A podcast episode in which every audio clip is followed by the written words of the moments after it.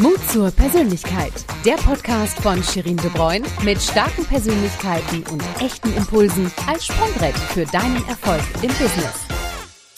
Schön, dass du da bist. Und du bist hier genau richtig, wenn du frische Energie und Inspiration brauchst. Und damit komme ich auch gleich zu meiner heutigen Talkgästin, die sich gewünscht hat, dass ich sie mit niederländischem Akzent begrüße.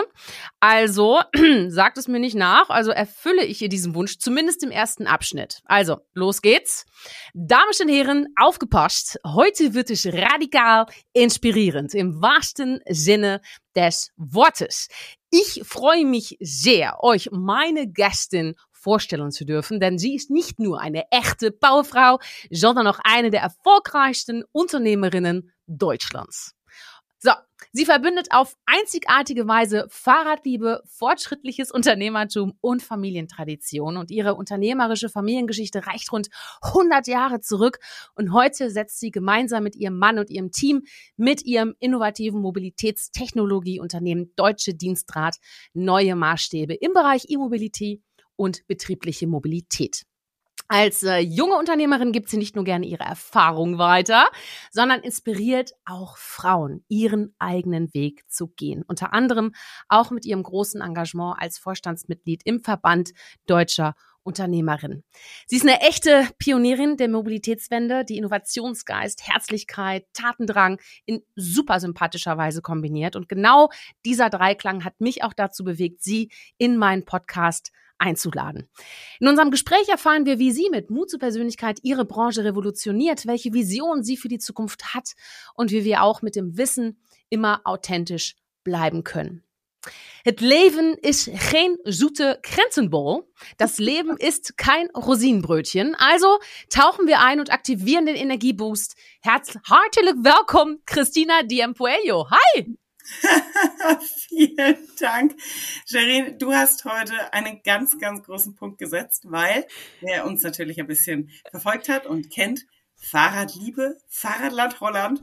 Äh, ihr seid die Nation, die das Fahrrad am allerhöchsten hält. Ähm, vielen, vielen Dank für die traumhaft schöne Anmoderation äh, in einem ja unserer stärksten Märkte, wenn man so will. Genau.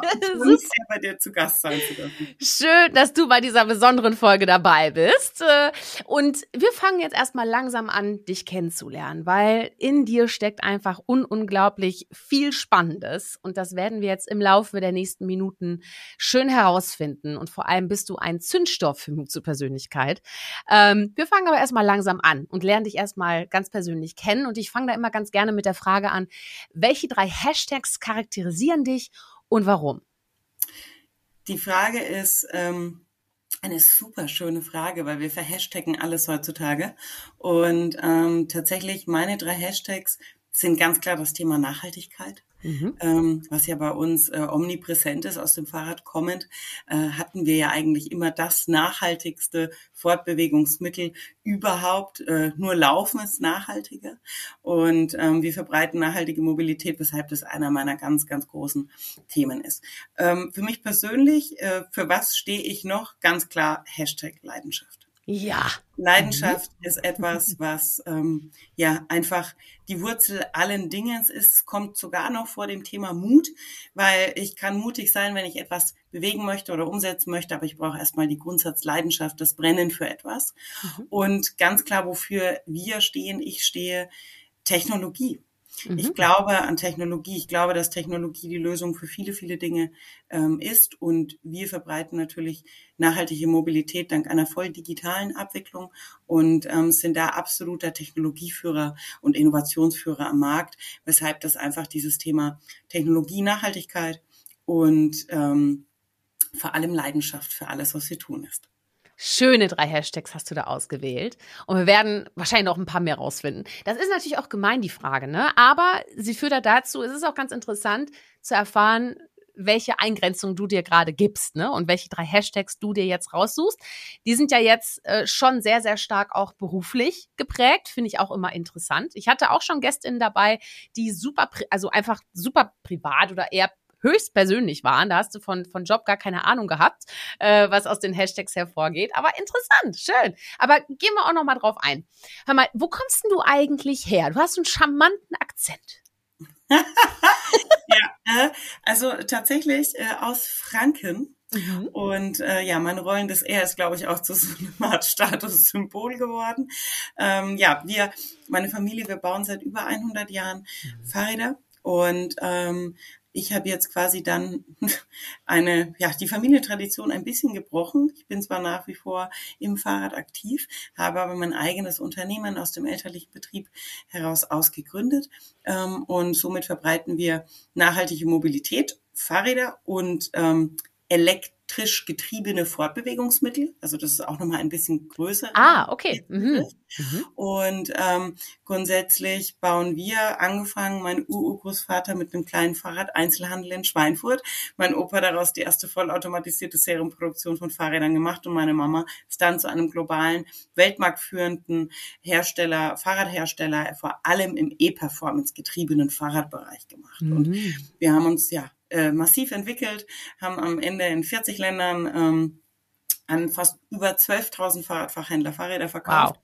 Und ähm, ja, daraus sollte dann auch im Bereich des Business Development so ein bisschen mein eigenes Baby entstehen. Mhm. Und ähm, bin so wirklich typisch gewickelt auf dem Schreibtisch, äh, aufgewachsen im Büro der Mama, ähm, bis hin dann äh, in die großen Fußstapfen, dann ja in meinen eigenen Wegen weiter vorangeschritten. Das ja ähm, ist eigentlich das, was uns ein bisschen beschreibt. Aber meine Wurzeln und ich sage immer, Zukunft braucht Herkunft.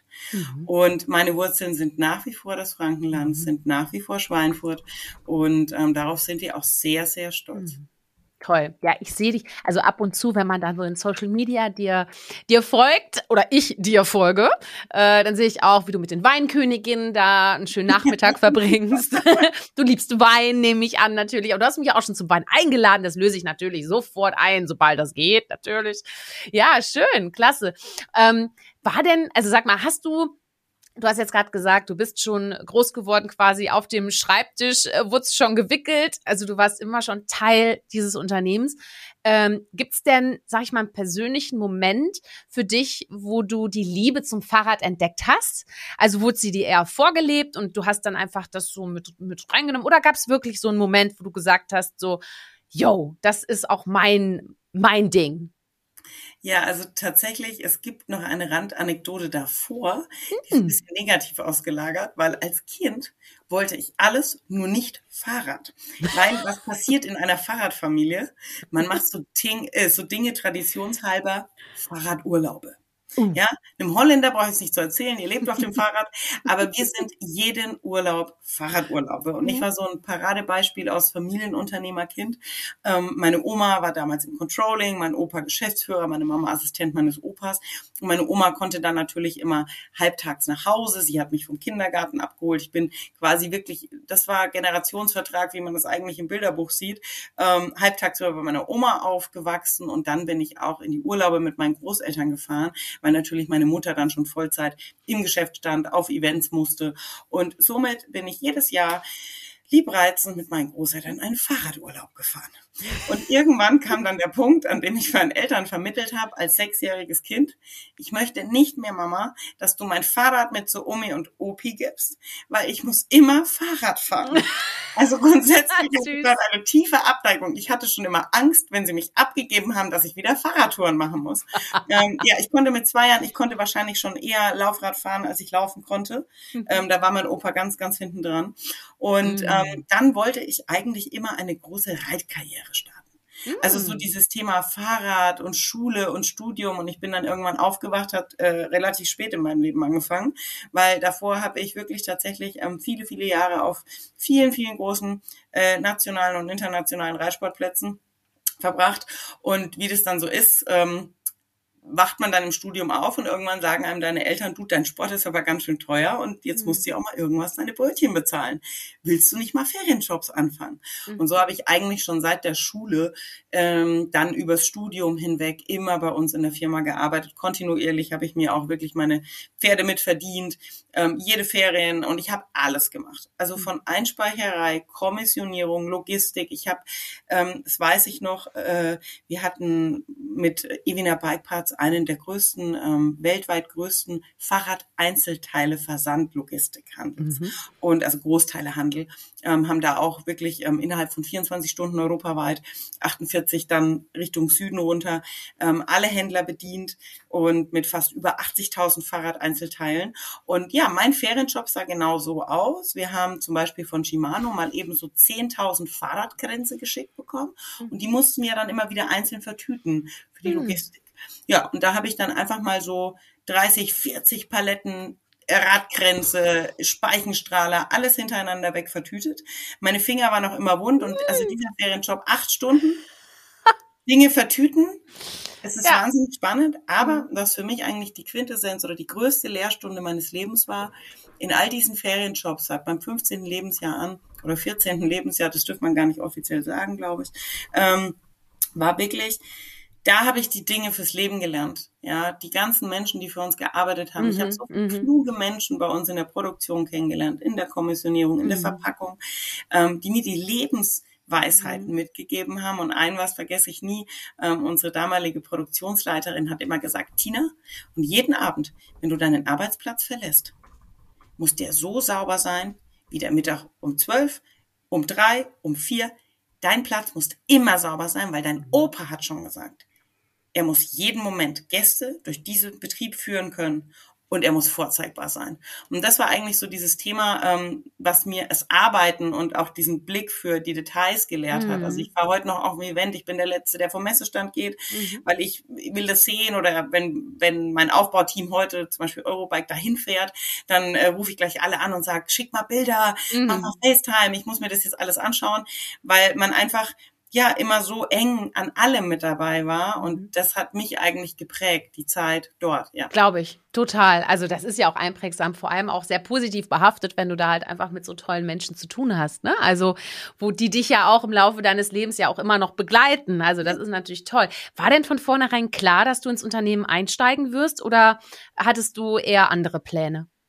Also, tatsächlich musste ich mir das hart erarbeiten. Mhm. Ähm, also meine Mutter war eigentlich sie ist mein größtes Vorbild, meine Mentorin. Aber sie hat uns als Kinder immer völlig freigelassen. Also wir waren nie dieses typische, du musst jetzt hier weitermachen. Ähm, äh, und sie war eigentlich gar nicht so amused, ähm, mich dann so nah damit dran zu haben. Sie hat immer gesagt, du musst ja noch mal wo die Sporen verdienen. Mhm. Hat sie auch recht. Also so dieses, äh, wir setzen uns jetzt in ein gemachtes Nest, war bei meinen Eltern nicht der Fall. Meine Mutter mhm. hat auch mhm. immer gesagt, ähm, fordert mehr von ihr als von jedem anderen. Sie muss mehr leisten, sie muss mehr arbeiten. Wahrscheinlich auch, weil sie das selber so natürlich erlebt auch hat. Auch erfahren hat, ne? Mhm. Mhm. Sie hat mich aber natürlich auch parallel immer gestützt und mir sehr, sehr schwere und große mhm. Aufgaben gegeben. Aber ich habe mir das dann hart erarbeitet. Ich habe studiert. Ich habe dann ähm, in einem der Schwerpunkte HR und Employer Branding studiert. Und dann bin ich vor 15 Jahren mit wehenden Fahren los und habe allen die frohe Kunde des Talent War, War of Talents erklärt. Ja. Mhm. Fachkräftemangel. Mhm. Da haben mich alle ausgelacht. Ich habe gesagt, wir brauchen Benefits, wir brauchen Dienstrat, wo Dienstrat gerade erst frisch begonnen hat. Und das hat vor 15 Jahren noch keiner verstanden. Mhm. Und das war für mich heute so spannend. Meine Abschlussarbeit hieß damals ähm, Personalpolitik bei wachstumsorientierten deutschen Familienunternehmen. Okay. Ja, und da hat Familienunternehmer im Mittelstand das ja noch Aha. alles gar nicht verstanden. Mhm. Also ich war irgendwie so, die frohe Kunde hat damals irgendwie auch noch keiner verstanden. Und heute stehe ich genau da und es ist auch noch Teil meines Geschäftsmodells geworden, mhm. weil ich einen Benefit für ähm, alle deutschen Arbeitgeber und Arbeitne deren Arbeitnehmenden anbiete mhm. und mich damit schon Zeit meines Studiums sehr intensiv beschäftigt habe. Und jetzt sind wir da im Fachkräftemangel. Jetzt sind wir da ja. im War of Talents. Jetzt ähm, haben wir offene Türen bei all diesen deutschen Arbeitgebern und vor allem den Familienunternehmern. Und ich habe mir, als ich damals mein Unternehmen gebaut habe, habe ich mir immer vorgestellt, wenn ich heute Dienstradleasing jemanden verkaufen müsste, dann stelle ich mir den schwersten Kunden aller Zeiten vor meine Mutter. Ja, ja ich, ich will kein Risiko ja, haben, gut, genau. will keine Aufwände ja. haben. Mhm. Und mhm. wenn ich durch ihre Tür komme mit dem Thema Dienstradleasing, dann mhm. komme ich durch alle Türen. Und ähm, so ist es eigentlich auch in dem in diesen Challenges mit meinen Eltern zusammen mm. entstanden. Fahrrad konnten wir, Fahrrad können wir, einen stehenden Fachhandel hatten wir schon immer im Background. Mhm. Aber eben dieses Thema Benefit, Dienstleistung. Ja. ja, das war das, was ähm, einfach die große Lernkurve war. Und ja, dann habe ich tatsächlich meinen Eltern auch Dienstradleasing verkauft. Ja, klasse, sehr gut. Ja, und vor allem dranbleiben, ne? Also ähm, ich hatte gerade auch ein Gespräch mit dem Volker Beisch, viele Grüße.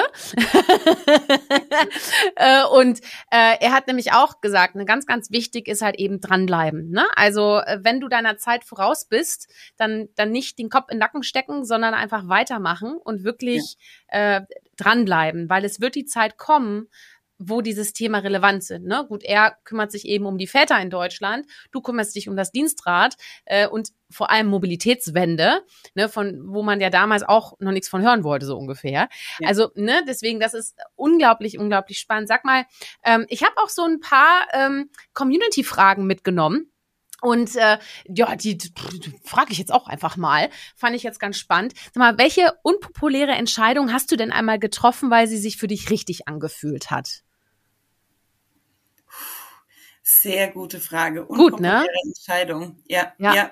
Liebe Grüße ähm, an Christa an dieser Stelle nochmal, die die Frage eingeschickt hat. Ja, sie war im Podcast auch schon zu Gast, deswegen weiß sie, worauf sie sich einlässt. Ja. ja. Aber das finde ich eine äh, spannende Frage. Tatsächlich im, im Kontext ähm, meines Unternehmens, was ja auch ganz viel persönliche Komponente hat. Mhm. Also es ist ja einfach gerade als Unternehmer, da verschwimmt ja dieses Thema. Ähm, ich finde auch immer diese Frage, was bist du ohne deinen Beruf? Das finde ich einfach so schwer, weil das ist ja ein Teilstück von einem, weil man das ja wirklich ganz ganzheitlich lebt. Mhm. Und tatsächlich einer der schwersten Entscheidungen war für mich, ähm, meinen Eltern zu erklären, dass mein Bruder auch mit in mein Unternehmen mhm. kommt und das war dann alles toll, dass wir Deutsche Dienstrat machen, aber dann auf einmal deinen Eltern am Abendbrottisch mit deinen Geschwistern sitzen zu vermitteln, dass dein Bruder auch mit dir kommt, mhm. war dann schon so, dann arbeitest du aber nicht mehr für deine Eltern, sondern für deine Schwester, Raphael. Das ist schon anders, ja. Und das war dann auch für ihn so, nein, nein, ich möchte aber gerne für meine Schwester arbeiten und auch mit mhm. ihr kommen, weil wir natürlich auch zusammen aufgewachsen sind mhm. und ich mhm. ihn natürlich auch durch seine Ausbildung mit ausgebildet habe. Und ähm, das war ein sehr enges Band, was uns verbindet. Mhm. Und es hat sich für mich wahnsinnig gut angefühlt, auch wenn ähm, die Diskussion zu Hause sehr kontrovers war. Und dann mhm tatsächlich, ähm, als ich mich entschieden habe, musste, weil sonst mein Gesamtgeschäftsmodell nicht funktioniert hat, mhm. dass ich natürlich ähm, alle Marken, alle Hersteller, alles zulassen werde. Und natürlich war auch das für meine Eltern ein sehr befremdliches Momentum, dass ich heute natürlich persönlich ein Specialized fahre oder äh, ein Markenbotschafter für eine andere Fahrradmarke geworden bin, ähm, weil wir Mobilität machen und ein neutraler Anbieter am Markt sind. Und auch das war für meine Eltern sehr befremdlich. Ja. Mhm. Natürlich dann mit Fremdherstellern auf Klar, einmal. Nicht die eigene Marke als Galionsfigur ja, sozusagen, sondern ja. Ja. Aber es war einfach das, was ich tun habe müssen. Mhm. Und ähm, es war auch die richtige Entscheidung. Ja. Mhm, Heute im Nachgang ja. sind sie auch froh, dass wir das getan haben, aber mh, mm, ja, keine einfachen, keine einfachen Umstände. Ja, und sag mal, und, und wer oder was hat dir in diesen auch kritischen Momenten ähm, Halt gegeben und, und dich angetrieben? Ja, also definitiv mein Mann. Ähm, ich habe letztens einen wunderschönen Post von Tian Onaran gelesen, mhm. die ihre Beziehung mit ihrem Mann beschrieben hat. Und sie hat gesagt, ich bin der Außenminister und äh, er ist der Innenminister. Mhm. Und seither ähm, lachen mein Mann und ich auch so oft, wo ich sage, Maxi, ohne dich wäre ja auch das nicht möglich gewesen. Du bist der Innenminister, ja. ja, der Mann im Maschinenraum, das Herzstück der Digitalisierung, der Deutsche Dienstrat. Und ich darf nach außen strahlen. Ich darf unser Team Team, unseren Spirit, unsere Leidenschaft für das, was wir tun, nach außen tragen. Mhm. Ähm, mhm. aber nur so funktioniert's. Und wir sind zusammen ähm, gerade in der Gründungsphase durch sehr, sehr schwere Zeiten gegangen. Wir haben uns ganz klar damals dazu entschieden, auch aus unseren Familienunternehmerwerten heraus, wir wollen keine Fremdinvestoren. Mhm. Wir werden das aus eigener finanzieller Kraft schaffen. Und ähm, wenn man dann gründet und, und, und frohen Mutes, ja, voll, vollkommen vorangehen will und dann kommt der erste Corona-Lockdown mhm. und man weiß, oh Gott, man hat die ersten Menschen in Lohn und Brot, man hat Familien in Lohn und Brot und wir konnten nicht absetzen. Also wir haben Aufträge gehabt und auch Räder wurden bestellt. Das Problem ist nur, dass diese Räder durch den Einzelhandel nicht abgewickelt werden ja, konnten, genau. weil der Handel zu hatte. Und mhm. dann mussten wir natürlich auch da zwei, drei Monate durch. Und wenn man da abends da sitzt und auf sein Konto guckt und weiß, oh Gott, morgen kommen wieder Gehälter und oh, also wenn das jetzt noch mhm. sechs Monate geht, wird das ganz schön eng. Mhm. Ja, und dann haben wir uns dazu entschieden, ähm, einfach nur zusätzlich mit einem kleinen Bankkredit das Thema weiter durchzufinanzieren. Und für uns ist immer klar, unsere Leute kommen zuerst. Mhm. Ähm, und wir haben damals ganz klar gewusst, wenn wir ähm, das Thema über einen einfachen Kredit finanzieren muss, jedes dieser Gehälter Minimum für ein Jahr bezahlt. Wow. Okay. Weil wir wow. natürlich mhm. auch ähm, eine ja. hohe Verantwortung Klar. gegenüber diesen wunderbaren Menschen haben. Und heute ist das alles überwunden. Es ist jetzt über dreieinhalb Jahre her und wir mhm. sind wahnsinnig glücklich. Wir haben gestern ein historischer Tag mit dem Land Bayern angefangen und heute Morgen ist unser Callcenter einmal explodiert und die Mannschaft hält gerade Stellung, wo sie nur kann und jeder steht zusammen und es war einfach für uns ähm, ja, einfach das Allerschönste, weil ich heute Morgen schon mit meinem Mann in der Hotline telefoniert habe ja. und ähm, wir natürlich auch mit abhören möchten, was sagen unsere Kunden. Klar. Ich will auch ähm, die Mannschaft nicht komplett alleine lassen. Und das Schöne ist, wir haben eigentlich Urlaub diese Woche und unsere ah. Mannschaft sagt zu uns, wir schaffen das auch ohne euch. Bitte nehmt Urlaub wir werden das stemmen. Und das war, das mhm. ist einfach, da bekomme ich Gänsehaut. Und das macht Schön. Mich ja, das ist toll, weil jeder ist, ist in einem Boot, ne? Und ja. äh, naja, also dann nochmal äh, Achtung, ja, also äh, wir haben hier den Podcast in deinem Urlaub, du hast einen Workshop in deinem Urlaub, also irgendwas läuft da nicht richtig. Vielleicht solltest du den Urlaub einfach mal verplanen. Aber ich weiß ja, wie es ist, weißt du, ähm, wenn ich mir Urlaubsanträge stelle, bin ich auch immer äh, ganz unliebsam mit mir. Also von daher, weißt du, so ist es halt. Aber wenn man was gerne macht, und das spürt man bei dir auch, ähm, dann gibt's da gar nicht so die krasse Trennung. Also für mich äh, wäre es auch wahnsinnig anstrengend, ganz ehrlich, da so einen harten Cut zu machen. Aber klar, es ist auch nicht für jeden was. Verstehe ich auch total. Ähm, ja, Verstehe ich total. Aber und ich glaube, mh. dieses Thema sich Urlaub gönnen, das ist super mhm. wichtig. Ja. ja, also bei uns im Fahrrad, ähm, weil ich, ich finde sowas ganz, ganz wichtig, auch für Mitarbeitende. Ich finde es auch mal wichtig, das Gesamt Bing, Bing, Bing, Handy, Laptops. Also ich meine, man wird ja nur noch über sämtliche Bescheid. Kanäle und ja. digitalen Formate ähm, äh, von rechts und links Bescheid. Ich finde das sehr, sehr wichtig. Bei uns im Fahrrad ist es nur so, wir haben auch Urlaub. Also mein Mann und mhm. ich, Weihnachten, zwei Wochen komplett äh, Digital Detox von vorne bis hinten, Urlaub, Urlaub, Urlaub, weil natürlich im Winter das Fahrrad schläft. Klar, ja? genau. Ähm, Musst ausnutzen. Nicht, wir sind immer äh, vollständig mhm. besetzt, aber grundsätzlich, wir beide können uns im Winter schon mal dann wirklich auch heute ein, zwei Wochen ja. ohne Probleme ja. rausziehen. Ja. Und es funktioniert alles wundervoll. Also deshalb, ähm, sowas ist sehr, sehr wichtig, die Auszeiten für sich selber zu nutzen. Ja. Du sag mal, wir sind ja im Podcast Mut zur Persönlichkeit und natürlich möchte ich auch wissen, was verstehst du unter diesem Begriff? Äh, ja. Wie definierst du denn Mut zur Persönlichkeit und vor allem, was hat das mit deinem Leben zu tun, Christina? Ja, das ist tatsächlich Mut zur Persönlichkeit. Mutig sein erstmal war natürlich im Zusammenhang mit unserer Gründung einer der absolut neuralgischen Komponenten, weil ich war die Mutige in unserer Beziehung. Der Außenminister hat gesagt, wenn wir jetzt nicht gründen, machen wir es nie mehr. Hm. Und der Innenminister hat noch ein bisschen mit sich gekämpft und dann habe ich gesagt, wir machen das jetzt, wir sind jetzt mutig. Ähm, Mut heißt, etwas zu tun, trotz drohender Risiken. Und ich glaube, wenn man so ein bisschen diese, diese Risiken, dieses, dieses hm. typisch tief deutsch in uns verankerte Risikomindset mhm. ähm, auch mal tauscht in diese Rolle Chancen. Ja, also jedes Risiko, jeder mutige Schritt birgt so viele Chancen. Und ich glaube, das ist so ein ganz kulturell in uns verankertes Thema. Also ich habe mal ähm, einen, einen Vortrag, eine Keynote im Bundestag gehalten zu dem Thema Mut zum Unternehmertum und zum Gründerinnentum. Ja, ich mache mich ja sehr, sehr stark für Frauen. Und dann habe ich mich ähm, recherchetechnisch wirklich im Vorfeld mit diesem Thema, wie viele Gründungen gibt es in Deutschland, wie viele Firmen werden von Frauen gegründet, ähm, weil das ist sehr mutig ähm, äh, beschäftigt. Und dann gebe ich in diese Google-Suchmaschine ein, wie viele Gründungen und dann ver vervollständigt Google Scheitern im ersten Jahr. Ja, scheiße. Und da habe ich mir mhm. gedacht, das ist dieser, ja. dieser typisch deutsche, ja. in uns mhm. tief verankerte ähm, Spirit, dieses, mhm. ähm, wo ist der Gründerspirit? Ja, wo sind die mutigen Menschen? Und für mich war es ähm, dieser Schritt, mein eigenes Unternehmen zu gründen, das erste Mal, dass ich sehr mutig war, worauf ich heute sehr stolz bin. Und jetzt kommt das Thema Mut zur Persönlichkeit. Ich komme aus einem Familienunternehmerhaushalt. Mhm. Da spricht man nicht drüber. Mhm. Wir haben Fahrräder verkauft. sichtbar werden online, Netzwerken, LinkedIn, sich zur Schau stellen, wenn man so will, für etwas stark machen, Mut zu seiner eigenen Persönlichkeit zu beweisen, das gab's in meiner Welt nicht. Und dann fing ich mit meinem Unternehmen an und dann haben wir festgestellt, ähm, vielleicht müssen wir mutig auch sichtbar werden, um uns sichtbar zu machen, aber um auch neuralgische Botschaften nach außen zu tragen. Und heute, meine Eltern waren meine größten Kritiker. Mhm. Und wenn man im Moment sich unsere politische Lage anschaut, wenn man sich im Moment viele, viele Dinge in unserer Gesellschaft anguckt, dann sind meine Eltern heute dankbar, dass ihre Tochter mutig zu ihrer Persönlichkeit stand, sich ein Netzwerk erschaffen hat und mittlerweile ihre Stimme nutzen kann. Und ich glaube, das ist das, weshalb viel, viel ähm, Sichtbarkeit heißt auch viel, viel Angreifbarkeit. Ähm, das bin ich in jedem Moment bereit in Kauf mhm. zu nehmen. Aber dieses Thema Mut zur Persönlichkeit musste ich lernen, Netzwerken musste ich lernen über mein eigenes Unternehmen und bin heute sehr dankbar, dass ich diesen Weg gegangen bin, der eine große Lernkurve für mich bereithielt.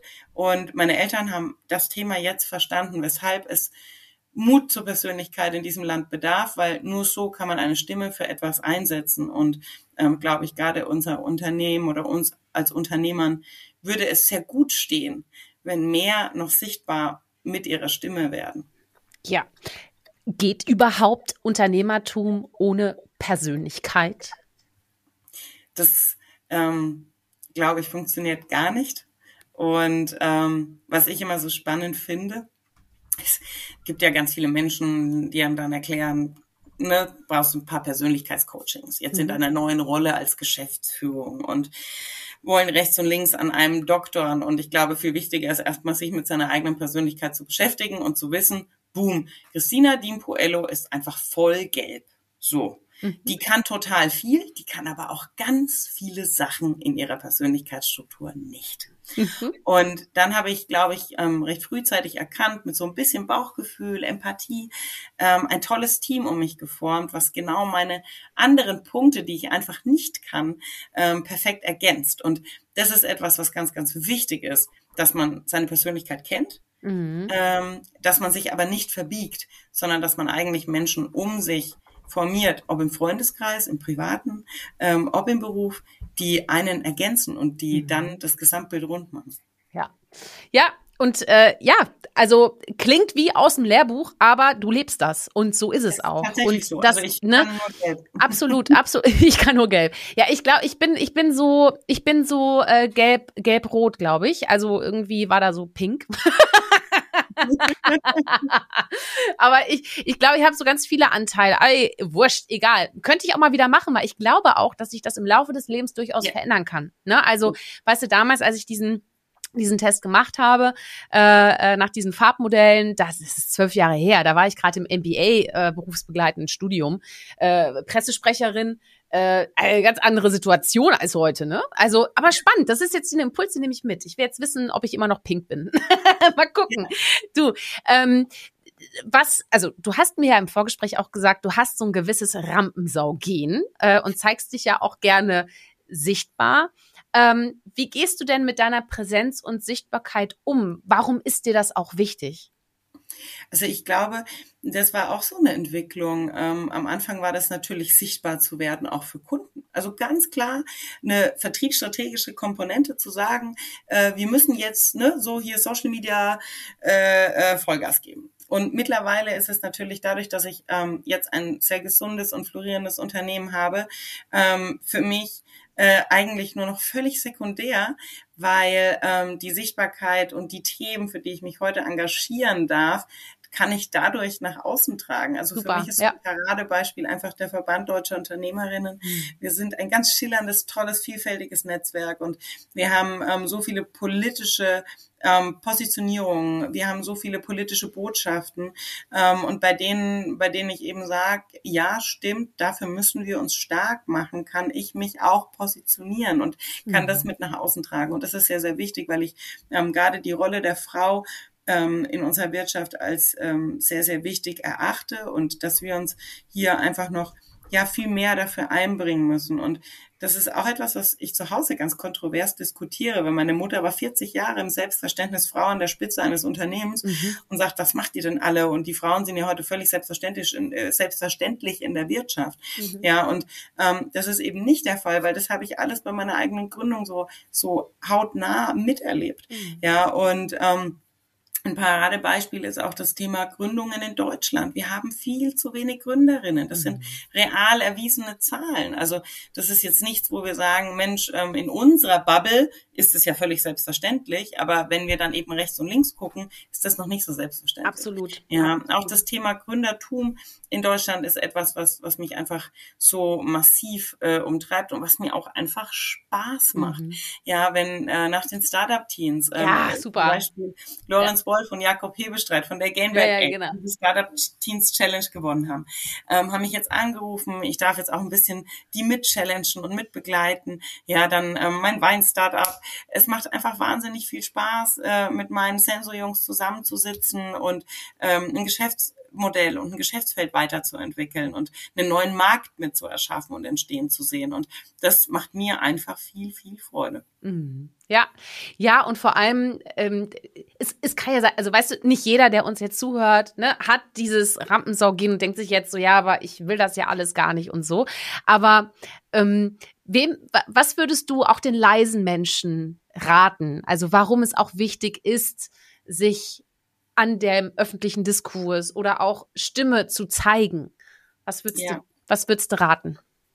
Ich glaube auch, das ist was, ähm, jemand, der ein leiser Mensch von seiner Persönlichkeitsstruktur ist, ähm, der wird nie morgen früh aufstehen und sagen, ja, heute auf die Bühne. Hm. Ja, und es ist immer so leicht, wenn man dann äh, Dinge liest wie, du musst auch mal aus deiner Komfortzone. Ja, also ich habe viele Menschen in meinem Leben, auch in meinem engsten Arbeitsumfeld und privaten Umfeld, ähm, die können sich noch so sehr anstrengen aus ihrer Komfortzone heraus. Sie müssen nicht aus ihrer Komfortzone. Ich glaube nur, dass wenn man sich dann in Netzwerken aufhält, mhm. auch wenn man nicht ähm, primär sichtbar dabei werden möchte, kann man trotzdem die Menschen, die sichtbar sind, mit unterstützen ähm, und sich auch mit ihnen verknüpfen und sagen, hey, ähm, auch dieser Impuls, den fände ich wichtig, hast du Lust, vielleicht das und das für mich nach außen zu transportieren. Ja. Darum mhm. geht's ja in einem Netzwerk. Selbst wenn man nicht selber aktiv werden möchte, ähm, kann man ja auch sich mit Menschen umgeben, die einen mitunter als Sprachrohr auch unterstützen. Ja, Genau. Ja, man kann ja auch im Hintergrund agieren. Ne? Man muss, ja. man muss das nicht. Du sag mal, ich muss auf jeden Fall äh, über LinkedIn muss ich noch mal kurz mit dir sprechen, weil du hast mir gesagt, ne, vor drei Jahren hattest du irgendwie 124 LinkedIn-Kontakte. Heute ja. sind es rund 15.500. Äh, sag mal, also äh, wie hast du es geschafft, so ein so ein Netzwerk aufzubauen? Ich nehme mal an, du hast die Kontakte nicht gekauft, sondern wirklich auch äh, organisch entwickeln lassen. Ähm, erzähl, also wie schaffst du es, so ein starkes Netzwerk aufzubauen? Was sind so die Pfeiler für dich? Okay, äh, können wir noch mal kurz so, man kann die kaufen? es gibt durchaus die kriminelle Energie da draußen. Was meinst du, was manche Influencer so machen, ne? ja, ja. Also, wenn ich morgen, wenn ich morgen 150.000 habe, wisst ihr Bescheid. ähm, nein, tatsächlich ein Netzwerk. Mir würde das keiner glauben mit, mit dreieinhalbtausend, weißt du, deswegen brauche ich das ähm, tatsächlich, und das ist übrigens auch was, ein Netzwerk ist ja auch nur so gut, wie es, wie es ähm, mhm. um einen herum ähm, auch erschaffen wurde und entstanden mhm. ist. Und mein Netzwerk ist komplett wirklich, ähm, ich, ich nenne das immer so liebevoll handverpflegt, äh, handgepflegt, eine Boutique aus ähm, wunderbaren Persönlichkeiten, Menschen, die mich inspirieren, aber eben auch ähm, natürlich unsere Kunden, ja, die wir damit mhm. erreichen, die wir auch mit animieren, mit tollen Sachen. Also was wir schon gemeinsam alles über LinkedIn äh, mit unseren Kunden gestaltet haben, war super. Mhm. Ja, auf mhm. einmal hatten wir Spendenradeln und ähm, äh, sämtliche Dinge, die man da eben miteinander tut. Ähm, aber natürlich auch schon sehr, sehr strategisch in den Themen, die mich ähm, interessieren, entwickelt und gewachsen. Und ähm, ich, ich, jetzt ist es so eine Art auch mitunter Selbstläufer natürlich geworden. Ähm, aber ganz klar, ich habe damals auch gesagt, ähm, bei uns im Team.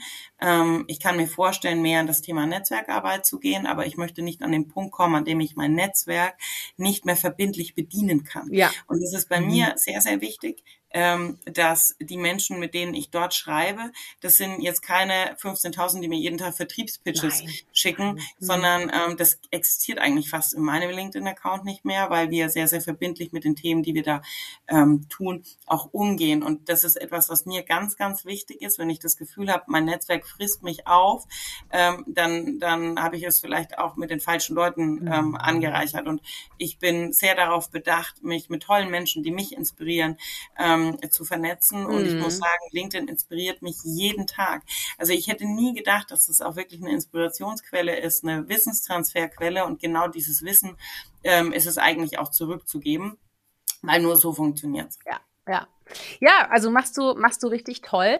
Ähm, und sag mal, du, du bist da ja sehr stark auch ähm, beruflicher unterwegs und auch deine Rolle, dein Engagement natürlich äh, im Verband. Ähm, Hast du denn auch da gewisse Grenzen, die du dir thematisch setzt äh, oder gewisse Seiten auch, die du dort nicht zeigen wirst? Ja, also es gibt ganz klar ein paar Abgrenzungspunkte. Mein Innenminister. Ja. das sind die Spielregeln und die und die roten Linien, über die wir nicht gehen, weil wir uns damit nicht identifizieren. Und ähm, es gibt auch ganz klar äh, Themen, zum Beispiel in der Verbandsarbeit. Ähm, man muss ja auch nicht immer mit allem, was ein Verband tut, dann konform gehen und dann sind das halt Dinge, für die ich mich jetzt persönlich vielleicht nicht einsetze mhm. oder stark mache, aber jemand anderes innerhalb unseres Verbandes kann mhm. es dann. Ja, ähm, ein Paradebeispiel ist zum Beispiel ähm, das Thema Elterngeld. Ich mache mich wahnsinnig stark für die gesamte Diskussion. Ich bin komplett auch in der Position mit dabei. Das Thema ist nur, wenn ich das auf meinem Kanal gespielt hätte, ist es nicht authentisch, weil ich mhm. keine Kinder habe. Mhm. Ich verstehe jeden, den es trifft und ich ja. verstehe den komplett Thema. Und ich genau. finde es ganz wichtig, dass wir mhm. das sichtbar spielen, aber eben über Gesichter und Menschen, ja. die für dieses Thema stehen können, weil sie Kinder haben, weil sie Betroffene sind. Ja, und ähm, das sind nur so kleine Beispiele, wo man einfach ganz klar für sich überlegen kann, ich mache mich dafür stark, aber ich kann es nicht über mich spielen, ist nicht authentisch. Das ist dann klassisch der Moment, in dem man sagt, okay, es muss kein eigener Beitrag sein, vielleicht ist es einfach nur ein Like oder ein Kommentar. Ne? Das ist halt eben oh. genau sowas. Man muss auch ja. nicht überall mitspielen. Und genau den Gedanken, den du hattest, ich habe ja auch noch keine Kinder. Genau das ja. ist es. Aber ich finde trotzdem unfassbar geil, wie Verena ja. und Co. das alles irgendwie gewuppt Hammer. haben. Und äh, muss sagen, da kann man auch sehen, äh, wie jeder also gut, sie hat natürlich ein breites Netzwerk, aber das, dazu hat ja jeder die Möglichkeit, äh, was ein Mensch allein schon schaffen kann. So, und ja. wenn das jetzt, wenn, wenn, wenn wir schaffen, dass die Gesellschaft auch mutig genug ist, Stimme zu erheben für Themen, die gesellschaftsrelevant sind und auch die Welt besser machen, was wir für, für eine Power eigentlich auch entwickeln können. Ne? Ja. Und äh, das ist natürlich, das ist so Grassroot-mäßig, das ist natürlich großartig. Aber sag mal, das Netzwerken hat ja auch seine Schattenseiten. Ne? Also äh, du hast gerade gesagt, äh, mein Netzwerk ist wie eine handgepflegte Boutique, finde ich eine super süße, äh, super süßes Zitat, also merke ich mir. Ähm, aber du musst natürlich auch dann antworten und da sein und äh, ne, also äh, Netzwerken. Dein Tipp, weißt du, je mehr Kontakte, desto weniger Zeit hast du natürlich auch, ne? Ja, das stimmt. Ähm, aber desto einfacher wird's auch. Also mhm. es ist mittlerweile in meinem Netzwerk, ähm, ich bekomme hier eine Anfrage, Tina, kannst du uns helfen? Und auch primär, wenn ich nicht die Person bin, die die Fragen beantworten kann oder die helfen kann, ob's Business Angel Cases sind, ob's ähm, also all diese Sachen. Aber ich kenne mittlerweile irgendwen, bei dem ich mal schnell was fallen lassen kann mhm. und eine Vernetzung herstellen kann. Und ich glaube, Super. das ist eigentlich das, was es ausmacht und das macht auch ganz viel Freude. Und ähm, das sage ich auch immer, diese, dieser Vergleich Netzwerken ist so ein bisschen wie so eine ewige Rente, so ein, so ein Bankkonto, so ein mhm. Depot. Mhm. Und da lege ich jeden Monat einen Goldbarren rein und gebe meinem Netzwerk etwas. Aber wenn ich mal wirklich was Großes brauche, gehe ich an dieses Depot und hebe all diese Goldbarren in einem Moment ab. Und ja. das ist eigentlich das, was man beim Netzwerken verstehen muss, ähm, dass das etwas ist, das ist Give and Take. Mhm. Das ist, man gibt etwas, weil es auch Freude macht. Ähm, vielleicht zu sehen daraus, dass was anderes entstehen kann, mhm. aber man erhält auch viel zurück. Und ähm, das ist gerade am Anfang des Netzwerken eigentlich das aller Allerschwierigste zu verstehen. Viele machen das so oft jetzt ähm, gerade auch auch was was Sales Pitches anbelangt auf LinkedIn mhm. unter zu so einem falschen Mindset oder gehen auch zu Präsenzveranstaltungen mit so einem ganzen harten, ich muss heute mit fünf Menschen sprechen und ich genau. muss diesen fünf Menschen heute das verkaufen. Und ähm, mhm. das ist sehr, sehr schwierig. Ähm, ich weiß selber, wenn man in einer Existenzgründung ist, hängt man an einem Tropf von so einem Netzwerk und hofft, dass was dabei rauskommt. Aber gerade wenn man anfängt, das zu sehr zu pushen, zu sehr auszureizen, hat das einen ganz großen Negativeffekt. Und ja. um, das ist etwas, was, was ein bisschen Fingerspitzengefühl braucht. Und ich habe zwei, drei Menschen auch kennengelernt in meinem Leben, die mir dann auch wirklich zu pushy waren. Mhm. Und denen habe ich dann einfach diesen Ratschlag mitgegeben. Ja. Und habe gesagt, ähm, warum habt ihr heute bei mir jetzt nicht ungefähr ähm, was verkaufen können, weil vielleicht hätte ich es mir unter anderen Umständen angehört, aber ihr wart mir einfach zu pushy. Ja, ja und ähm, so funktioniert's nicht. Und das war tatsächlich, habe ich irgendwann mal ein Feedback bekommen. Ähm, vielen Dank für das offene Feedback, weil ich glaube, mhm. das braucht's auch. Und, ja, absolut, ähm, absolut. Ja. Ja, nee, ist wichtig. Wir müssen offen miteinander reden. So ist es halt. Ansonsten kann man und jeder Mensch ist unterschiedlich, weißt du. Äh, ist vielleicht auch so ein kulturelles Ding. Wenn wenn äh, die äh, Person in Amerika gepitcht hätten, wäre das wahrscheinlich ein mega Deal gewesen, so ungefähr. Weißt du, es ist halt je nachdem, wo du auch bist. Mein Vater hat mir immer den Rat gegeben: Bauer mit dem Bauer und König mit dem König. Ich muss fähig sein, auf allen Niveaus, allen Ebenen halt mitzuspielen und mich dabei wohlzufühlen. Ne? Und ja. das ist total wichtig, in allen Welten sich zu Hause zu fühlen. Ne? Und äh, ja. das ist natürlich ein starker Weg. Man muss sehr viel selbst reflektieren, man muss viel an sich arbeiten.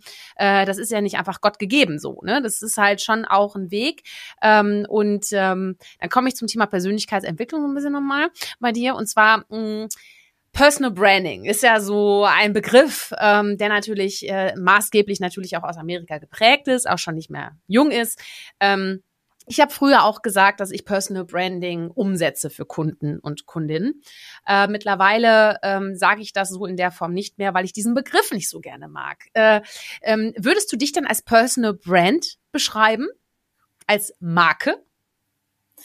Ich glaube, und jetzt, ich komme ja aus dem Produkt. Mhm. Also ich komme ja aus dem so, und da war halt Marke, wir bauen jetzt eine neue Fahrradmarke. Mhm. Ja, und dann baut man eine Marke.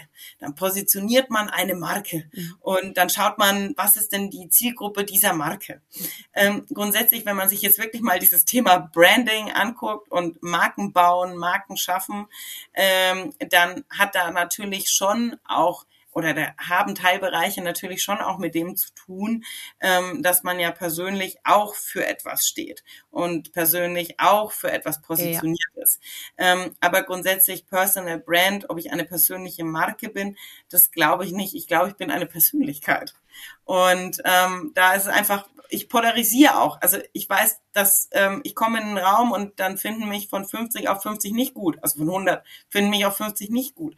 Und ich glaube, mit diesem Selbstverständnis ist es weniger eine persönliche Marke ähm, als einfach eine Persönlichkeit. Und ähm, ja, ja, es hat mal jemand einen Spruch über mich geprägt eine äh, sehr bekannte Politikerin in Deutschland und sie meinte, Tina, weißt du, Menschen, die immer gute Laune verspüren, sind in diesem Land erst einmal verdächtig du bist immer zu viel, von allem zu viel, aber genau mhm. dieses bisschen zu viel macht dich aus. Ja. Und eigentlich ist es genau das, was meine Persönlichkeit beschreibt. Manchmal muss man auch von manchen Dingen zu viel sein ähm, und polarisieren, aber so kann man vielleicht auch an irgendeinem Punkt X etwas bewegen, was ein anderer nicht könnte. Und ähm, ja. ja, du bist ja auch sehr erfolgreich damit, nicht? Also Top 40 under 40, Handelsblatt Top 50, Unternehmerin, äh, dann Role Model Award. Also ich sag mal so, es wird ja auch durchaus von dem einen oder anderen gesehen, ne? also von daher kann man sich da schon eine große Scheibe von abschneiden, Dini, würde ich sagen, ne? Ja. äh, nein, aber was du sagst ist, ne, ich, ich muss da immer an, an den Song, oh Gott, ist das jetzt Tim Bensko? Ich bin doch kein keine Maschine. Äh, ich bin doch keine Marke. Ich bin ein Mensch aus Fleisch und Blut. Weißt du, das würde ich am liebsten umschreiben, äh, weil ähm, ich bei dem Namen Marke, weißt du, es ist auch schon die Attitüde, ähm, mit der ähm, dann auch die ähm, Menschen auf mich zukommen zum Beispiel und sagen, kannst du mir helfen, um damit ich eine Marke werde? So und dann sage ich, wir können gerne darüber sprechen, wie wir deine Persönlichkeit, wie wir einen Rahmen schaffen für deine Persönlichkeit und, und da Formate schaffen. Aber ich möchte aus dir nicht eine künstliche Marke erstellen. Ne? Das ist ja. für mich einfach, das widerstrebt mir und ich muss mich da selber halt korrigieren, weil ich selber damals bei Klaus Eck, äh, auch im PR-Blogger, äh, einer der ersten war, glaube ich, die auch über Personal Branding da so ein Interview äh, irgendwie gegeben haben. Und das war damals echt ganz, ganz fett bei mir in der Unternehmensstrategie drin. Deswegen, ich transformiere mich auch, muss mich auch korrigieren. Nur ich glaube, es ist für viele, und da, dazu komme ich zu einem Punkt, es ist für viele ein Hemmnis, über sich selbst als Marke nachzudenken. Wobei es ja eigentlich darum geht, mit seinen Werten, mit seiner Haltung äh, etwas fürs große Ganze zu tun. Und da, da müssen wir nicht über Marke reden, sondern da reden wir über dich als Mensch, über dich als Persönlichkeit und über die Formate, die auch zu dir als Mensch und Persönlichkeit passen. Und das ist für manche ja. digital, für manche ist es analog, für manche ist es halt Hörer in die Hand nehmen, jemanden anrufen, Brief schreiben, whatever. Weißt du, das ist es. Und äh, das fand ich auch so schön an unserem Gespräch, weil wir kennen uns ja noch gar nicht so lange, gefühlt ja schon ewig, aber ähm, dass, dass wir auch auf einer sehr, sehr persönlichen ähm, Ebene uns auch direkt ausgetauscht haben. Das merkst du halt sofort. Ne? Also, dass, äh, dass das dann wuppt und dass du einfach auch eine sehr, sehr gute Netzwerkerin bist. Ähm, spannend. Also, okay, Haken dran, Netzwerken. Willst du noch was sagen? Ja, sag ruhig. ich wollte genau das zurückgeben. War ein super schöner Moment. Man fällt in so einen Raum, bumm, und dann strahlt einem so ein Lachen entgegen und man fühlt sich gleich aufgenommen und dann denke ich mir, okay, der Tag läuft. Super. Ja. und und es, genau so ging es weiter. Es war ein super schöner Tag, tolle Begegnung. Ne, und ich das wünscht man sich tatsächlich auf jedem, auf jeder Netzwerkveranstaltung. Mhm. Ähm, gerade wenn man jetzt nicht wie wir, man kennt schon die, die, äh, die Leute, die vor Ort sind, sondern gerade wenn man neu auf eine Veranstaltung genau. kommt, vom Menschen aufgenommen und empfangen zu werden. Das ist eigentlich auch so ein bisschen, was ich wahnsinnig gerne mache, Menschen mit zu integrieren, Menschen auch mitzuziehen mhm. ähm, und, und ihnen da auch ein, ein Wohlfühlgefühl ja. zu geben. Und du hast mir ein Wohlfühlgefühl gegeben. Und die Anna Weber, das muss man jetzt sagen, ja. weil die hat uns nämlich vorgestellt. Ja, das ist wohl wahr. Das ist wohl wahr. Und was bei dir zum Beispiel rollende R ist, ja, ist bei mir halt auch das Lachen. Also ich kann es mir einfach nicht verkneifen. Ich bin einfach ein lächelnder Mensch. Was soll ich sagen? Aber ich muss sagen, mein Lächeln hat mir auch schon viele Türen geöffnet. Ne? Auch wahrscheinlich viele verschlossen gehalten, weil so viel lachen kann man ja gar nicht. Das ist ja künstlich. Ist aber nicht so. Das kommt aus mir raus. Das ist genauso wie deine Energie. Die ist ja nicht künstlich auferlegt, sondern die ist da. Ne? Und das Schöne ist ja, wenn man andere mit seiner Energie und andere mit seinem Lachen anstecken kann. Dann kann man doch, zu viel ist nie zu wenig, da kann man doch nicht genug davon haben, oder? Das ist so schön, weil ich sage immer liebevoll, wenn auch, wenn es Menschen nicht so gut geht in meinem Umfeld, hm. sage ich, wenn du was brauchst, ruf mich an, lass mich deine Steckdose sein. Oh. Das, ist, das, ist, aber genau das Thema. Genau. Ähm, Menschen sind füreinander auch Steckdosen. Ich sage immer, ich bin die, ich bin die E-Ladesäule für ja. alle, die kommt. Äh, kommt her, ich habe genug davon. So und ähm, genauso so ist es aber, wenn ich mal keine habe, habe ich Menschen in meinem Umfeld, wo ich einfach mal sage, da kannst du heute meine Steckdose sein. Absolut. So, ähm, einfach finde ich, ich finde das immer so schön. Ich, ich ja, spiele manchmal so mit so Bildern, die sonst keiner nachvollziehen kann, aber ich glaube, das kann jeder schön nachvollziehen. Ja. Ähm, dass mhm. man sich auch einfach Energie aus anderen Menschen dann zieht. Und tatsächlich, ich bin ein ein, ähm, kein misanthroper Mensch, sondern ein Philanthrop. Mhm. Ich liebe Menschen, ich ziehe mir Energie aus Menschen und ich weiß, dass es Menschen gibt, die das gar nicht können. Aber ich liebe solche Veranstaltungen, weil ich danach komplett beschleunigt, aufgeladen, energetisch erfüllt nach Hause fahre. Und es gibt aber auch Netzwerkveranstaltungen, bei denen es nicht so ist. Und dann überlege ich da nämlich zweimal, ob ich da nochmal hin. Mal hin. Na klar, ja sicher, ja. absolut. Du, ich möchte jetzt mit dir nochmal einmal über Deutsche Dienstrat reden.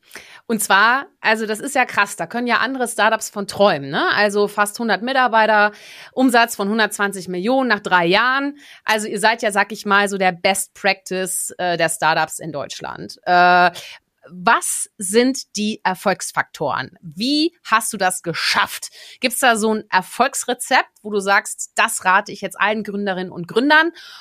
Oder war das einfach ein ganz spezieller Fall? Ja, also ich glaube, es, die, das Erfolgsrezept, und das ist natürlich auch etwas, wenn man etwas tut, war natürlich schon perfektes Timing, Nachhaltigkeit, alternative Mobilität mit der perfekten familiären Infrastruktur, kein mhm. monetäre Unterstützung. Also das ist nicht, ich hatte nicht so den goldenen Löffel und dann, ach ja, die ist ja Familienunternehmerin. Mhm. Äh, Tochter, natürlich, die ist dann entsprungen mhm. und dann war das Unternehmen da. Äh, ganz im Gegenteil. Aber natürlich die Infrastruktur. Also wenn ich sechs große Händlerketten in Deutschland anrufe und sage, hallo, die Frau Poello hier, mhm. ähm, und meine Mama mit mir draußen rumfährt und erstmal ein bisschen Werbung macht, ist das natürlich schon eine Infrastruktur, auf der man aufsetzen kann. Ja, ja und ich bin in dieser Industrie groß geworden. Das ist meine Heimat. Ja. Ähm, und ähm, das hat alles gepasst von der von der Grundsatzkonstellation. Mhm. Dann natürlich mein Mann, der ähm, viele große ähm, äh, Versicherer und Banken auch mit digitalisiert hat und lange beraten hat, der das Thema Digitalität komplett spielt und, und lebt. Und eins, und das ist eigentlich das, die zwei größten Aspekte sind hart hasseln und arbeiten. Mhm. Also es ist immer so schlimm, wenn ich manchmal mhm. heute Debatten auch mit jungen Leuten, ich hatte jetzt einen Azubi, der hat sich beworben, er wollte eine Ausbildung bei mir auf Teilzeit und vier Tage Woche machen. Ja, mhm. und da bin ich schon auch ganz ehrlich und knackhart. Ähm, ohne Leistung wird man so etwas nicht aufbauen. Also wir mhm. haben wirklich sehr viel gearbeitet und mhm. ganz hart gearbeitet.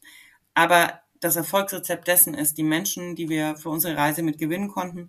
Wir arbeiten mit sehr, sehr vielen Freunden, Familienmitgliedern, engen Menschen aus unserem Umfeld zusammen und jeder hat uns belächelt und hat mhm. gesagt, du kannst doch nicht deine engsten Freunde einstellen.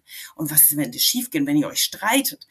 Ähm, seit drei Jahren ist das eigentlich unser, unser unfassbares Erfolgsrezept. Mhm. Ähm, der wertschätzende Umgang, die hundertprozentige Loyalität und die absolute uneingeschränkte, unerschütterliche Leistungsbereitschaft einer Mannschaft, die, wenn wir ein Portaldown an einem Freitagabend um 18 Uhr habt, um 19 Uhr Freitag leider den Familienabend absagen muss, weil sie mit uns bis Sonntag Bugfixing betreiben. Und es geht ein Jahr gut, weil wir natürlich auch die Familien mitnehmen. Ja, mhm. ich kenne alle Frauen von, von unseren Männern, ich kenne alle Männer von unseren Frauen. Ja, ich stehe dann abends teilweise, wir sind wir mittlerweile an Familiengeburtstagen dabei. Und da stehe ich abends mit, mit äh, der Ehefrau oder dem Ehemann in der Küche und mache sauber und äh, unterhalte mich darüber. Ja. Mensch, oh, und weißt du noch damals, mhm. ähm, Danke, dass du das Jahr so hinter deinem Mann standest. Danke, dass du dieses Jahr deiner Frau den Rücken zu Hause freigehalten hast. Wir wissen das so zu wertschätzen, weil wir natürlich jetzt auch Freiräume schaffen. Wir haben sehr viele Menschen jetzt angestellt. Wir haben zweite und dritte Strukturen. Wir haben jetzt natürlich ein ganz anderes Arbeitsumfeld wieder. Jetzt muss wieder keiner äh, Überstunden bis zum Umfallen ähm, äh, leisten. Aber gerade in diesem Anfang, mhm. ja, in jedem Anfang wohnt der Zauber inne. In diesem Anschub haben alle bis zur Maximalkante geliefert und geleistet. Und das muss ich heute noch sagen. Ich bin jedem dieser Menschen, der mit uns durch dick und dünn gegangen ist, einfach nur zutiefst dankbar. Und wir wurden bis heute noch nicht einmal enttäuscht. Und das ist etwas, was, glaube ich, ähm, einzigartig, gerade in der Startup-Szene, mhm. gerade in einem starken Wachstum, kein einziger hat uns enttäuscht. Jeder ist dabei und jeder steht noch heute wie eine Wand. Und das muss ich sagen, ist für mich eigentlich das Allerschönste. Wie viel Einfluss hat denn da deine Persönlichkeit auf die Kultur in deinem Startup? Ja, also ähm, der Innenminister wird wahrscheinlich nachher auch zuhören, aber der Innenminister, der ist, sage ich mal, der ähm, sehr vibrante, auch sehr starke und ähm, am Anfang hat er sich sehr schwer damit getan, auch äh, ja so no normales Arbeiten zu verstehen. Also er mhm. kam natürlich aus so einer ähm, kompletten Big Four Umgebung, 120 Stunden Wochen, All-Nighter, Nachtschichten mhm. und ähm, dann kam ich natürlich aus dem Familienunternehmen Haushalt und kenne auch normale Arbeitnehmer, mhm. die natürlich auch Familien haben, deren Leben auch mal nach 17 Uhr tatsächlich mhm. stattfindet. Und dann habe ich natürlich immer liebevoll meinem Mann versucht zu vermitteln, wie das so in der normalen realen Welt aussieht. Und da haben wir wirklich super aneinander angeknüpft. Mhm. Und wenn es dann doch mal ab und zu gekracht hat, dann habe ich immer liebevoll gesagt, ähm, Schatz, lass mich die Bandscheibe sein. Und ich habe natürlich dann immer also ein bisschen als als Bandscheibe zwischendrin fungiert und habe versucht, ähm, äh, meinen Kollegen so ein bisschen zu vermitteln, warum der Max eben sehr sehr fordernd ist. Mhm. Und Max habe ich versucht zu vermitteln, warum jetzt wahrscheinlich wir als mhm. Rest nicht unbedingt den Weg mhm. so schnell mitgehen können. Mhm. Und ähm, somit haben wir natürlich auch ein Team um ihn geformt, die ähm, die Geschwindigkeit mitgehen. Und tatsächlich, darüber haben wir dann festgestellt, dass der Rest der Mannschaft genau die gleiche Geschwindigkeit mitgeht, mittlerweile. Und ähm, mittlerweile haben wir so eine Performance im gesamten Team und, und die Lernkurve eines jeden ist so drastisch, dass ich ähm, wirklich einfach so und unfassbar begeistert bin, wie wir uns ähm, äh, äh, aneinander ja einfach alle angenähert haben und miteinander profitiert haben und gewachsen sind. Auch ich bin gewachsen an meinem Mann. Ja, auch mich hat er geschliffen und auch mich hat er nicht außen vor gelassen in seinem Perfektionsanspruch äh, äh, Anspruch an dem, was was äh, äh, er natürlich kennt aus seiner Vorkarriere. Aber das hat uns eigentlich zu dem gemacht. Ja, ja. Aber ich bin schon, ich kümmere mich und wenn ich dann auch mal auf Veranstaltungen war und dann wieder einen Tag im Office bin, dann ist es mir ganz wichtig, ich gehe von Raum zu Raum, jede Abteilung, mhm. ähm, ich spreche mit jedem und wenn mhm. mich das zwei Stunden kostet, für mich gibt's nicht den Sachverhalt, ähm, nein, ich habe keine Zeit dafür und das, ich habe ganz viele Mitarbeitende, die mir WhatsApp schreiben und dann schreibe ich immer zurück und dann sagt jeder, Tina, du hast doch so viele Nachrichten, dass du mir noch schreibst und dann habe ich gesagt, es gibt eine, einen Erfolgsfaktor bei uns in der Firma und das ist etwas, wenn eine Führungskraft sagt, ich habe jetzt gerade keine Zeit dafür, ähm, ich werde niemals ein persönliches Anliegen eines meiner Kollegen und Mitarbeitenden depriorisieren, wie man so böse nennt, mhm. weil das hat höchste Priorität und deshalb nehme ich mir immer die Zeit, wenn ich im Office bin. Ja. Oder auf Firmenfesten. Und das ist deine Persönlichkeit. Tini, ich kenne dich noch nicht jahrelang, aber ohne Mist, die Energie von dir, die überschwappt. Das ist einfach so. Und ich glaube auch, in den meisten Unternehmen stinkt der Fisch vom Kopfe her. Und bei, und bei euch ist immer eine frische Brise. Weißt du, das ist halt einfach, das, ja. das spürt man, das spürt man auch in diesem Gespräch. Ähm, und so, so ist es jetzt einfach mal. So, ich bin gerne offen für Diskussionen, aber ich glaube, das ist so wichtig.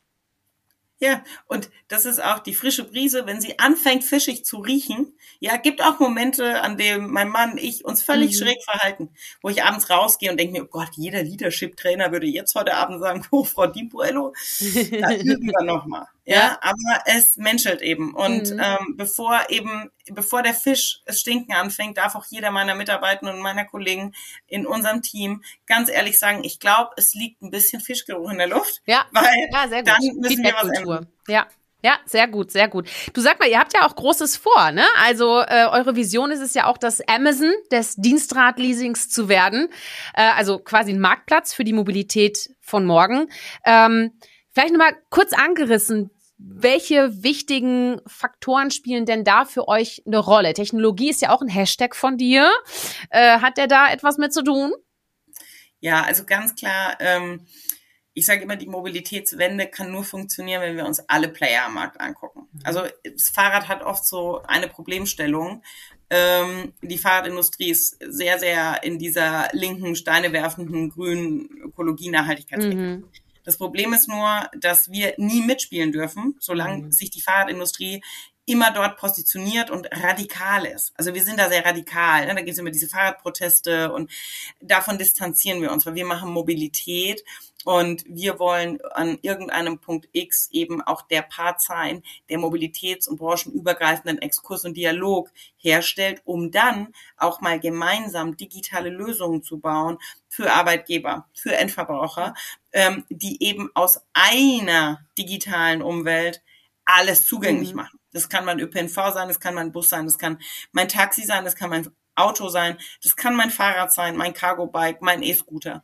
Und das ist eigentlich dieses Thema, die Zukunft der Mobilität und die Mobilitätswende machen wir nur gestaltbar, wenn wir die höchstmöglichen Mobilität und dadurch vielfältige Mobilitätsformen digital zugänglich machen. Und das ist eigentlich die ganz große Vision dessen, ähm, weshalb ich mich auch ganz klar in diesem Gesamtumfeld Mobilität aufhalte und nicht nur mhm. Fahrrad. Ähm, und äh, ja, mit der Digitalisierung steht und fällt alles. Und wir wollen Prozessexzellenz in allem, was wir tun. Ähm, und äh, wir glauben auch, dass natürlich die KI nochmal einen massiven Sprung in das Gesamtthema, äh, auch in der Prozesseffizienz. Ja, klar. Ähm, allein Content, der, äh, Content Creation, also im Sinne von, ne, also allein die Pflege der Produkte im System selbst und so weiter und so weiter. Absolut, ja, ja. Mhm. ja also absolut. gerade wir, wir schauen uns jetzt schon die mhm. gesamten Prozessketten an, ja.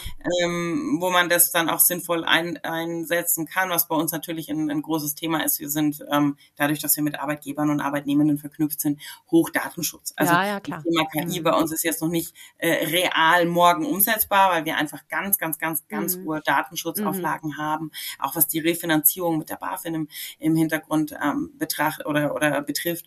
Ähm, aber grundsätzlich ist das etwas, wir wollen und wir sind der Technologieführer am Markt und das wollen wir auch weiterhin bleiben. Und dann ist so mein nächstes Herzensthema auch das von äh, des meines Mannes, äh, ganz klar die Internationalisierung. Mhm ja, ähm, äh, da natürlich auch andere Länder wunderbare Steuerfördermodelle haben oder ähm, Subventionsmodelle, mhm. wo man sagt, Mensch, das kann man doch noch heben, da kann man doch noch Potenziale auch international heben. Und ähm, das ist etwas, was uns auch ganz klar umtreibt. Und ich in meiner eigenen Ventures, ähm, ja, beteilige mich bei äh, äh dem einen oder anderen Startup, habe gerade zwei äh, kleine eigene Beteiligungen, die mir wahnsinnig viel Spaß machen. Und das mhm. Schöne ist, mein Mann macht sich in der Startup-Szene äh, mit den Company Builders hier in Schweinfurt stark und da hat er immer seinen Company Builder Montag mhm. und dann habe ich immer mein ähm, mein Senso Montag und dann haben wir da immer so unser unser mal kurz wieder ein bisschen ähm, frisch Gedanken fassen. Frischzellenkur. ja, es ist wirklich so, eine neue, eine neue ja. Reise. Und mhm. es ist auch so schön, weil sich ähm, jedes Geschäftsmodell zwar so massiv unterscheidet, aber trotzdem alles miteinander, mhm. voneinander profitiert. Ja. Und das finde ich gerade so spannend, weil ich gerade auch wieder so viel neue Sachen lerne. Mhm. Ähm, und das macht es einfach total ja. lebendig und schön. Mir, mir geht's immer so nach dem Ukulele-Unterricht. Ich kann danach super weiterarbeiten, weil ich auf einmal total frisch im Kopf denke. Ich weiß gar nicht, was da, wie, wie das geht, aber da scheint irgendwas in meinem Gehirn zu funktionieren. danach. Musizieren und Fahrradfahren ja, hat die. Ja, und Fahrradfahren auch. Ja, absolut. Äh, äh, äh, ja, äh, Impulse, ja. die in unserem Hirn realisiert werden. Ja, du, oh Gott, ich merk schon, wir haben jetzt schon gerade eine Stunde, aber ich habe noch, also vielleicht noch mal ganz kurz. Also ich, ich musste jetzt noch mal zwei oder drei Fragen ganz kurz stellen, weil äh, die gehören jetzt einfach noch dazu. Sag mal, was würdest du tun, wenn du wüsstest, dass es ein Erfolg wird? So ganz frei gedacht. Gibt's in welche Richtung? Ganz egal. Also zum Beispiel, was ich, also zum Beispiel die Anouk, von ihr stammt die Frage aus der Community, hat äh, mir, ich habe natürlich gefragt, was würdest du denn antworten? Ne? Und dann hat sie gemeint, sie würde äh, sehr gerne sofort eine Talkshow machen, äh, die lecker anders ist. Das ist so ihr Thema auch. Cool. Ähm, zum Beispiel, weil, weil sie es einfach liebt, äh, mit Menschen äh, zu sprechen. Und als TV-Show, glaube ich, wäre sie eine ganz tolle, eine ganz tolle Moderatorin. Äh, deswegen, äh, das wird sie zum Beispiel machen. Und da habe ich gesagt, das fände ich super, weil eigentlich habe ich mir immer eine Co-Moderation mit Barbara Schöneberger gewünscht, aber mit Anouk würde ich es auch machen. das ist äh, sehr schön. Oder ich würde zum Beispiel ein Knopf im Ohr oder was weiß ich, eine Membran im Ohr, mit dem man äh, bestimmen kann, äh, welche Sprachen man hört. Also im Endeffekt kann diese, diese Membran, kann alle Sprachen dieser Welt übersetzen für mich. Äh, dazu gehören Menschen, Tiere, Pflanzen, ganz egal. Und ich kann dann anhand von Filterkriterien festlegen, was ich hören möchte und was nicht. Äh, und könnte so, und ich glaube, dann würde mein Weg in den Veganismus ganz schnell funktionieren, wenn Tiere anfangen, mit mir zu reden. Weißt du, weil ähm, ab und zu, ja, ich bin halt keine Vegetarierin, ich achte drauf, was ich für ein Fleisch esse, aber trotzdem ärgert's mich ab und zu, weil ich es einfach auch nicht will. Aber dann bin ich so, erzogen, was weiß ich, was das ist. Aber das wäre auch nochmal was, weil wenn wir uns alle verstehen würden, würden wir uns auch nicht essen. Also ich nicht zumindest, weißt du?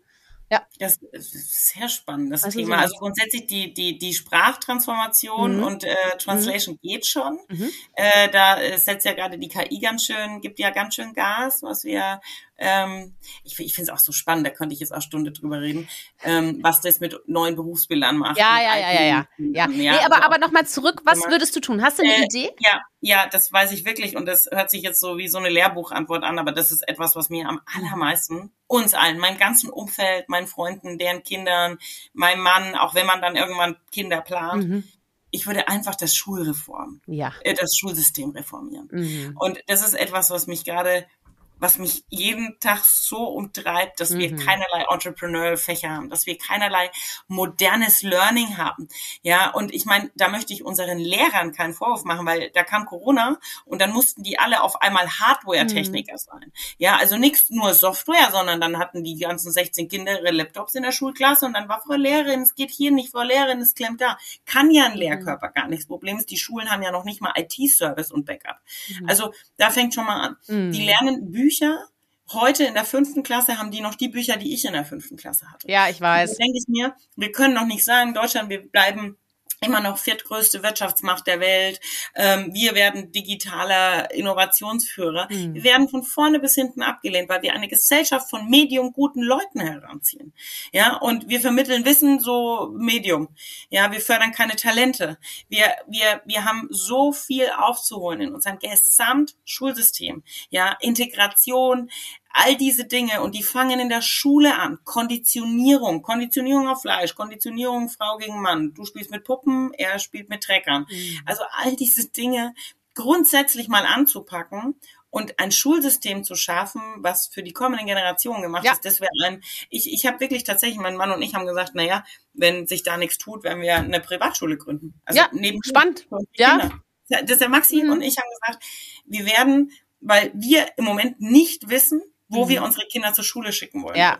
Und die Diskussion mhm. führen wir mit all unseren Freunden im Freundeskreis Verrückt. jeden Tag. Ja, Wahnsinn. Wahnsinn. Aber eine sehr schöne äh, Lösung. Also einen sehr schönen Vorschlag, den du hast. Also äh, halt es mal im Hinterkopf. Ich finde, solche, solche Ideen sind es immer wert, die im Hinterkopf zu behalten, weil es kommt die Zeit, weißt du, wo du die Signale klar spüren wirst. Apropos Signal, es gibt jetzt ein Feuerwerk, kurz vor der Schlussfrage, und da gehen wir ganz schnell durch. Und äh, du wirst sehr schnell verstehen, worum es geht. Berge oder Meer? Berge. Halb voll oder halb leer? Halb voll. Laut oder leise? Laut. Risiko oder Sicherheit? Richerheit. Richer. Richerheit, sehr schön, okay. Startup oder Familienunternehmen? Familienunternehmen mit der Dynamik eines Startups. Okay. Äh, gemütlich oder rasant? Rasant. Lieblingsgericht?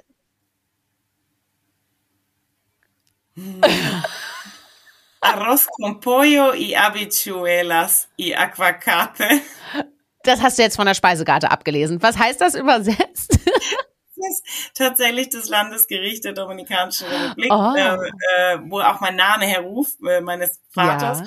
Und ähm, es ist tatsächlich ein so wunderschönes Ameloids Küche Lateinamerika, aber es ist herrlich. Es ist Reis, Hühnchen, Bohnensauce und Avocado. Mehr geht gar nicht. Mm, okay. Ah, kochst du das auch mal selber?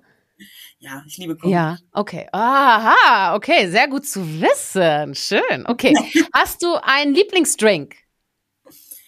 Ja. Verrätst ihn mir auch? Wein ja. in allen Facetten. Sehr schön. Ja.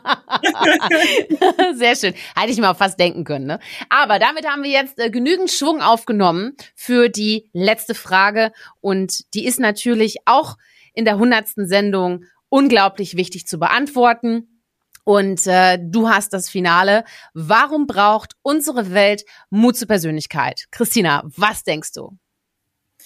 Weil wir Stimmen brauchen, die sich stark machen für Themen, die unsere Gesellschaft nachhaltig verändern oder auch schützen können.